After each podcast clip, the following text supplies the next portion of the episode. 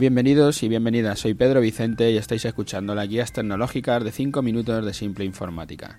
Hoy nos encontramos en nuestro programa 322, reparar o comprar ordenador nuevo, así le hemos titulado.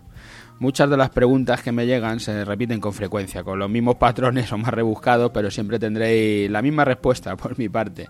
Si en el pasado programa era cambiar la memoria para actualizar el equipo, para mejorar su rendimiento, en este es un poco más liosa, pero con la misma solución. Tenemos un oyente que tiene un ordenador portátil, un ordenador de HP, da igual en este caso, y con la casualidad de que su cuñado, ¿eh? benditos cuñados, tiene uno igual, y que justo ahora le ha dado un fallo en la placa madre y no lo van a reparar me pregunta que si aprovechando que el del cuñado, que es de la empresa, y la empresa decide no repararlo y no lo quieren, se lo van a dejar al usuario para que haga con él lo que quiera, con las piezas de los dos puede dejar el suyo como nuevo o incluso mejorarlo, ¿verdad? Esto que solemos llamar canibalizar un aparato para mejorar otro, sacar las piezas que sean útiles del ordenador que se va a tirar y ponérselas al aparato que se queda.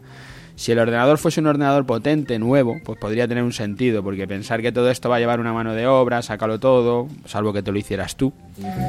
Pero cuando el aparato, como es este caso, es un aparato que tiene que es antiguo, que tiene ya 5 años o más, ni merece la pena repararlo, ni tratar de alargar la vida al equipo viejo canibalizando el roto, canibalizando el del cuñado.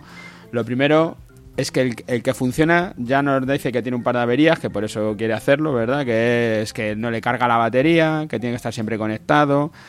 La segunda avería que nos cuenta es que cuando lleva bastante tiempo conectado se calienta, se resetea el solo, según está trabajando, con lo que le, los trabajos que esté haciendo los va a perder. ¿sabes? Yo creo que no, no, entiendo que se use un equipo en estas condiciones y el argumento que es siempre el mismo, si solo lo hago, hago cuatro cosas, el correo, navegar, los documentos de texto, una hoja de cálculo. Esto para mí es, la idea como si un camionero dijera, si solo llevo esta carga de aquí a allí, ¿para qué quiero un buen camión? Voy a llevar uno malo, ¿no? O un piloto, ¿no? Si dijera, no, no, si solo lo utilizo para aterrizar y despegar. Cualquier profesional que utiliza una herramienta para su trabajo, como no hace trabajos de competición, piensa que su herramienta puede estar mal o trabajar de mala manera por no hacer acrobacias. Tu trabajo, si eres escritor, pues será escribir cartas. Si no necesitarás un ordenador potente, pero si un ordenador que funcione bien, que no se apague. Y si te apetece escribir fuera de tu centro de trabajo, pues que te permita hacerlo, que, que, puedas ir con la batería y estar esperando en algún sitio y estar escribiendo. En este caso, en el, el que hace la consulta es el gerente de una empresa, que con más motivo no es solo que use Word y Excel, es el tiempo que pierde por culpa de un ordenador viejo y con averías y que no te permite desarrollar tu trabajo con rapidez para tener tiempo en poner en marcha nuevas ideas, para generar más negocio.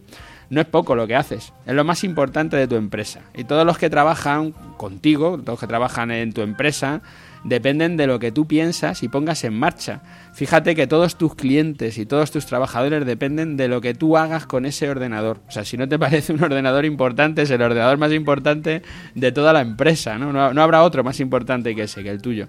Pero sigues pensando que haces poco con él no haces poco con él, haces lo que necesitas, es tu herramienta y haces lo que necesitas. Lo que no te puedes permitir es que el ordenador te dé un cuelgue y una idea que tengas a medias te la bloquee, te la borre o te deje tirado, que no puedas seguir.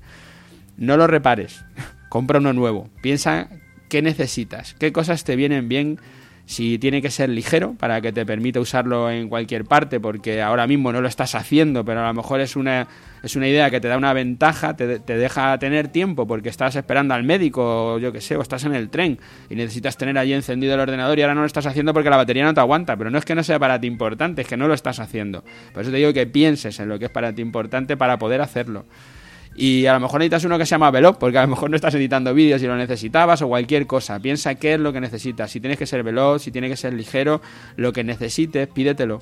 Y como siempre os digo, comprarlo en renting o adquirirlo en renting para no volver a tener este problema dentro de cuatro años otra vez y lo actualices automáticamente sin pensar qué hago con este ordenador viejo, eh, si lo tiro, si no lo tiro, y mientras tanto vas sufriendo tú y todos los que te rodean el tener ese ordenador obsoleto por no tirarlo, por no quitártelo del medio. Entonces yo desde luego cómpratelo o adquiérelo en renting para poder utilizarlo y haz uno nuevo, no utilice las piezas del cuñado. Cuando la empresa lo ha tirado por algo será, así que no vas a coger tú los trastos viejos de otro, tíralos, no tienen más.